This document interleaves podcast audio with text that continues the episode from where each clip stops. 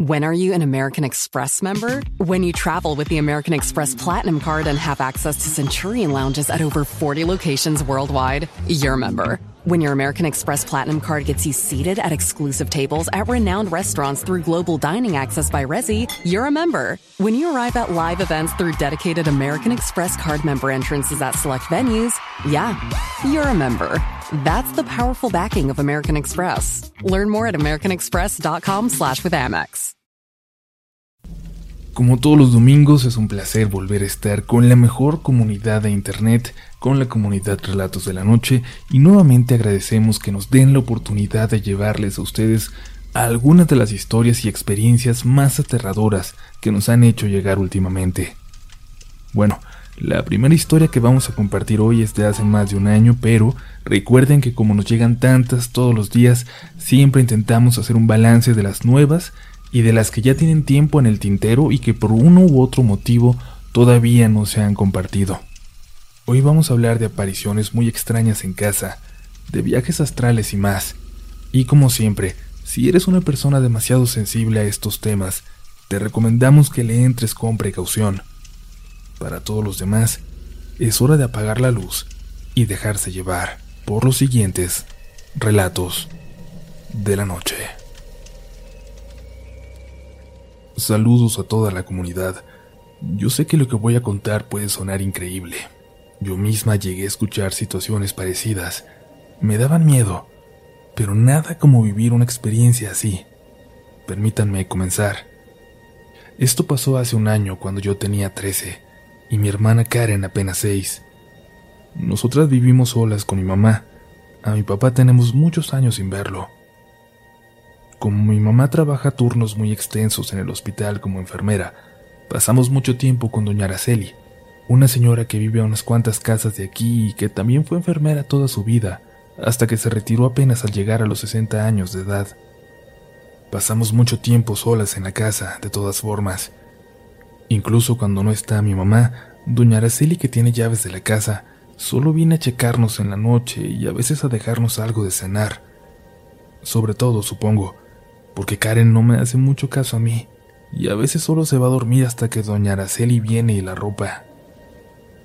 Sin embargo, contrario a lo que podrían suponer, mi experiencia paranormal, creo yo que lo es, se dio una de las noches en que mi mamá sí se encontraba en la casa. Una noche en que apenas acabábamos de cenar, cuando escuchamos gritos de los vecinos en la calle a unas cuantas casas de distancia. Luego llegó doña Araceli pidiéndole a mi mamá que fuera con ella, y es que una pareja de vecinos, ambos ya muy viejecitos, estaban en problemas. El señor estaba teniendo una complicación de salud y la señora, muy asustada, se estaba poniendo mal de los nervios. Doña Araceli estaba ayudándoles, pero no pudo con los dos y necesitaba de mi mamá hasta que llegara una ambulancia, que aquí, al menos, no se caracterizan por llegar tan rápido. Salió mi mamá corriendo con ella y nos dijo que nos quedáramos ahí, aunque Karen quería ir y tuve que detenerla. Se puso a llorar y a reclamarme. Decía que también quería ayudar.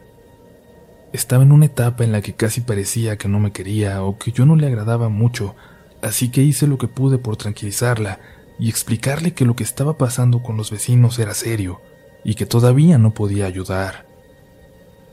Se fue a su cuarto, que quedaba en la parte de atrás de la casa, al lado de la puerta hacia el patio trasero. Yo me quedé en mi computadora, en la sala, cuando empecé a escuchar a mi hermana hablar sola en el pasillo. No era tan raro, estaba y está en una edad en la que aún juega con muñecas todo el tiempo. Pero luego se acercó a mí y me abrazó. Eso sí me pareció extraño. Mi mamá está allá atrás y me pidió que le abriera. Me dijo. No tienen idea de la sensación tan terrible que tuve en ese momento. Es casi como si fuera un mal presentimiento, el peor presentimiento de mi vida. Le dije que mi mamá aún no había regresado, que no estuviera jugando, y ella me miró con unos ojos llenos de miedo que nunca antes le había visto. Ya le abrí, me dijo. Ni siquiera lo pensé. En ese momento solo agarré a mi hermanita y nos metimos al cuarto más cercano, el de mi mamá, y lo cerramos por dentro. Tomé un segundo. Un segundo para pensar. Si alguien ha pasado por una experiencia así de traumática, quizás haya atravesado por lo mismo, por una fracción de segundo en la que nos rehusamos a creer, en la que queremos convencernos de que lo que estamos viviendo no es real le pregunté que si estaba segura que había escuchado a alguien, que si había escuchado a mi mamá, que si no estaba jugando o era su imaginación. Y ella solo me dijo que sí era mi mamá, pero se escuchaba diferente. Que abrió porque le había dado miedo, porque parecía como enojada, como si nos fuera a regañar. Y eso todavía era más raro porque mi mamá incluso al regañarnos no nos hablaba mal. La puerta se abrió y unos pasos caminaron atravesando ese pasillo desde la última recámara hasta la puerta.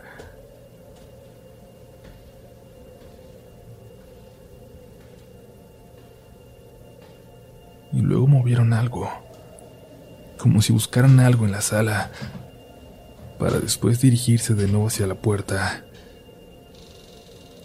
Sentimos mucho frío, mucho, pero no era como un frío en la casa, en el ambiente. Era como si nosotros estuviéramos muy frías de repente. Karen estaba helada. Cuando escuchamos que eso, lo que fuera, salió, corrí para cerrar aquella puerta y lo más extraño fue que la casa olía como a mi mamá, como al perfume que siempre utiliza.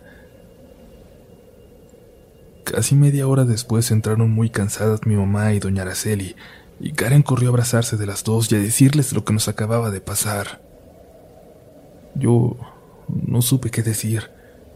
Me sentía como una niña chiquita contando una fantasía, pero doña Araceli nunca dudó de nuestra historia.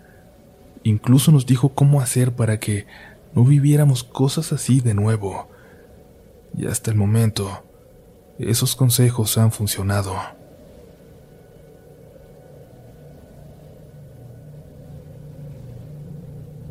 En mi infancia, mis hermanos y yo fuimos educados por mi abuelo paterno, una persona bastante rígida, de carácter muy fuerte, así que había muchísimas reglas sumamente estrictas en casa.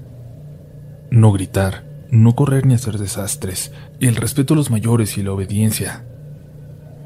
Hasta donde tengo memoria siempre dormí sola en una habitación, y recuerdo que en una ocasión ya acostada para dormir, cerré mis ojos y sentí como si inflara mi estómago. Cuando los abrí estaba de cara pegada al techo y me di vuelta como pude. Vi mi cuerpo en la cama y de mi ombligo salía un hilo color plata que nos unía de alguna forma. Yo tomaba el hilo para poder bajar del techo y deambular por la casa. Tendría como cuatro o cinco años. Esto no sé si lo hacía desde tiempo atrás, pero es el primer recuerdo que tengo consciente de realizarlo, ya que parecía que sabía lo que tenía que hacer. Cada que hacía eso era para subir y bajar las escaleras usando el barandal como resbaladilla y hacer cosas que estando despierta no me permitían. Brincar, gritar, correr y hacer una que otra travesura como esconder las llaves de la casa, cerrar la puerta que subía a la azotea y cosas por el estilo. Conforme fui creciendo me hice la idea de que solo eran sueños, hasta un día, una ocasión en que no encontraba las llaves de la casa y todos andaban como locos buscándolas mi hermana no pudo asistir a la secundaria por esa razón. Estábamos desayunando y yo estaba lista para ir a la primaria, cuando escuché que le estaban hablando a un cerrajero para que fuera y abriera. Yo al escuchar sin pensarlo dije, ah, están en el cajón de la máquina de coser de mi abuelita. Recuerdo que mi mamá y mi tía voltearon y me vieron con cara de asombro. Fueron y hablaron con mi abuelito. Subieron y al bajar, mi abuelo con voz fuerte nos dijo, ¿Quién las puso ahí? Si esa habitación siempre está cerrada y yo tengo la llave. Esa habitación era de mi abuelita que había fallecido al poco tiempo de que yo nací y mi abuelo era el único que tenía llave de ese lugar. Mi abuelo se dirigió entonces específicamente a mí. ¿Algo que quieras decir? Le respondí que no. ¿Cómo sabías que estaban ahí? Preguntó, cada vez más molesto. No lo sé. Lo soñé anoche, le dije. ¿Cómo que lo soñaste? ¿Qué explicación me das? Todos los juegos de llaves estaban donde dijiste. ¿Te metiste sin permiso? Yo sintiendo la mirada de mi abuelo y de toda mi familia empecé a llorar jurando que no lo sabía, que yo no había entrado sin permiso.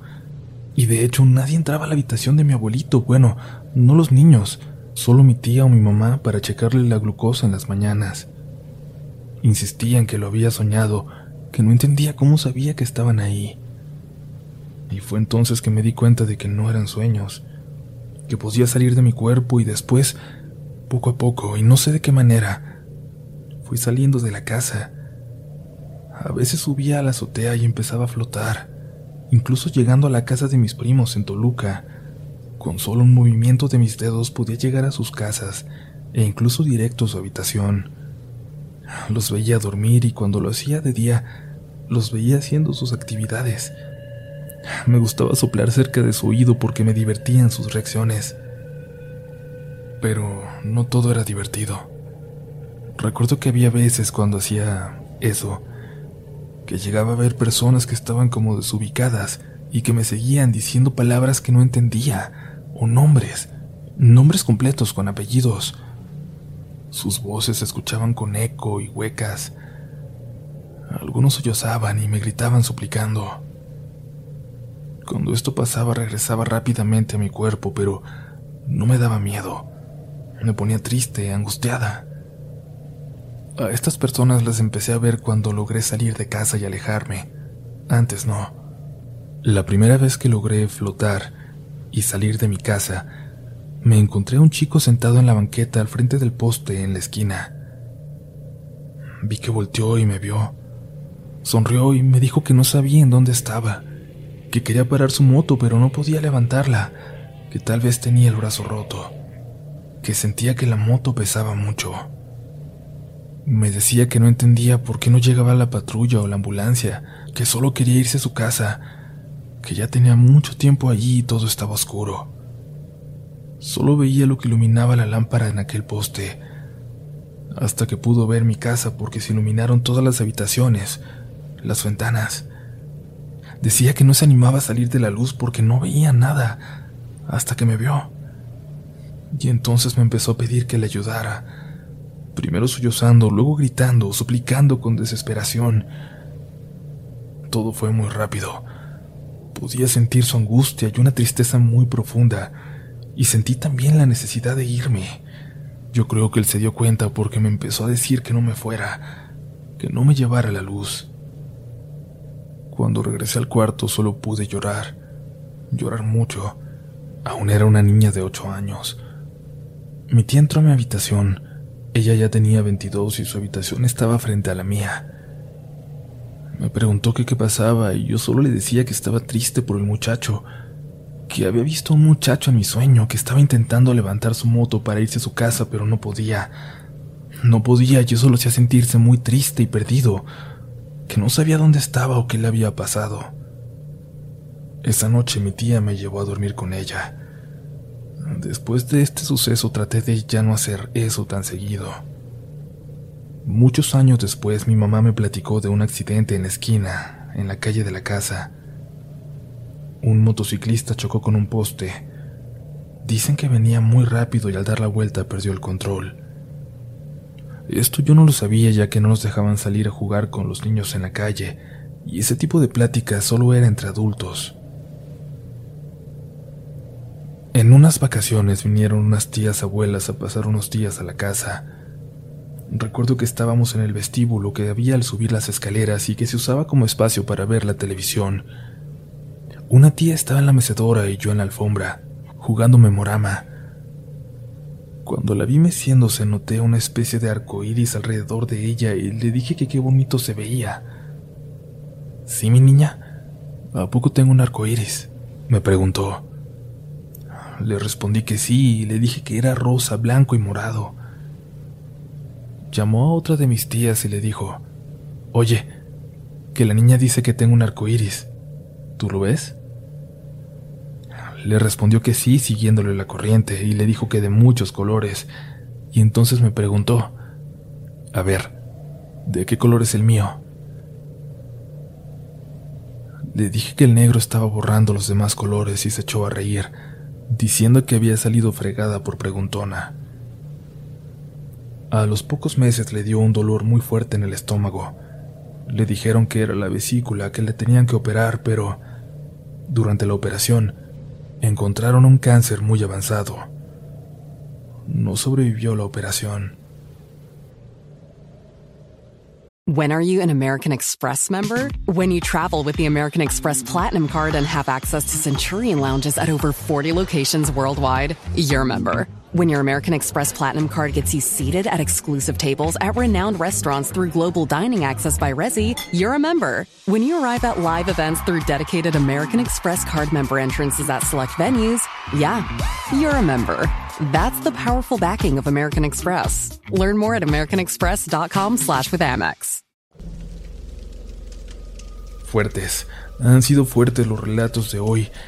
Como siempre les recordamos compartir el canal con todas las personas que ustedes crean que podrían disfrutarlo o que tienen historias para contarnos.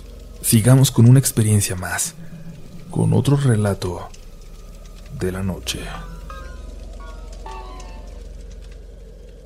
Quiero contarles mi pequeña experiencia paranormal. Me gustaría saber qué piensan al respecto. Pasó hace mucho tiempo, quizás 15 años ya, en una etapa en que viviríamos un año en una casa que la compañía de mi papá le consiguió, pues estábamos llegando a una nueva ciudad. Éramos solos mis papás y yo en ese entonces, así que no había tanto problema para mudarnos constantemente, no como ahora que tengo dos hermanos más. Aquella casa nos gustó mucho al principio, de dos pisos. Por fin iba yo a tener mi cuarto propio y había un sótano pequeño donde mi papá pensaba instalar un pequeño estudio para pintar. El plan era quedarnos ahí por mucho tiempo, pero no contábamos con lo que nos deparaba el destino a los pocos días de estar ahí. Una tarde, estando yo solo, mientras mis papás salieron a caminar, escuché que el teléfono sonaba en la parte de abajo. Bajé para contestar, pero al llegar, al llegar a las escaleras dejó de sonar y entonces caí en cuenta de que no teníamos teléfono, de que lo iban a conectar en los días siguientes. Subí y solo me olvidé del asunto hasta la mañana siguiente, cuando desayunábamos y mi mamá dijo que despertó creyendo escuchar que un teléfono sonaba en la madrugada. Les platiqué lo que me había pasado el día anterior, pero coincidimos en que se escuchaba lejos, quizás, como si viniera de la casa vecina, aunque en realidad nunca escuchábamos nada de los vecinos alrededor. Las casas tenían bastante separación en toda esa área. Mi papá se quedó pensativo y bajó por un momento al sótano. Regresó con un teléfono viejo como de los 80, de esos que tenías que girar cada número para marcar. Dijo que no estaba conectado, pero que quizás alguna falla tenía o algo así que que posiblemente lo habría hecho sonar. Definitivamente, ninguno de los tres estaba convencido de que eso pudiera ser posible, pero quisimos pensar que eso era lo que estaba pasando. Al final lo dejaron en la sala, olvidado, y pensando que quizás se vería interesante ahí, si lo dejábamos para usarlo, como un detalle más en esa decoración antigua de la casa. Esa noche, el teléfono volvió a sonar. Por un momento pensé en levantarme, pero escuché que mis papás despertaban sorprendidos en su habitación. Oí entonces cómo mi papá bajó mientras el teléfono seguía sonando. Bueno, mi papá contestó y luego subió corriendo. Entró a mi cuarto e intentando parecer calmado, me dijo que fuera con ellos a su habitación, que dormiríamos juntos esa noche. Al día siguiente salió con el teléfono y no sé a dónde lo llevó, pero ya no volvió con él. Y ese mismo día empezó a buscar un departamento para nosotros que terminó encontrando una semana después. La compañía no quiso pagar por él, porque esa casa en la que estábamos estaba alquilada por todo el año, y mi papá simplemente se negaba a continuar ahí. Nunca supe bien a bien qué había ocurrido hasta años después, cuando yo tenía 15 y fue mi mamá la que me contó qué ocurrió. Aquella noche que mi papá bajó y contestó aquel teléfono desconectado, escuchó la voz de una mujer que le pedía que bajara. al sótano, a aquel lugar donde lo había encontrado.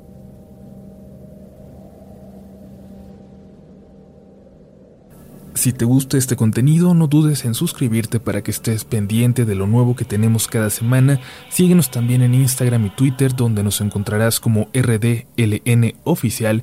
Y también puedes suscribirte a YouTube, donde tenemos varios relatos nuevos cada semana. Esto es Relatos de la Noche.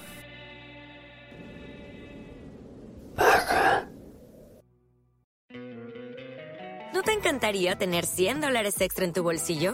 Haz que un experto bilingüe de TurboTax declare tus impuestos para el 31 de marzo y obtén 100 dólares de vuelta al instante. Porque no importa cuáles hayan sido tus logros del año pasado, TurboTax hace que cuenten. Obtén 100 dólares de vuelta y tus impuestos con 100% de precisión. Solo con Intuit TurboTax. Debes declarar para el 31 de marzo. Crédito solo aplicable al costo de la presentación federal con TurboTax Full Service. Oferta sujeta a cambios o cancelación en cualquier momento.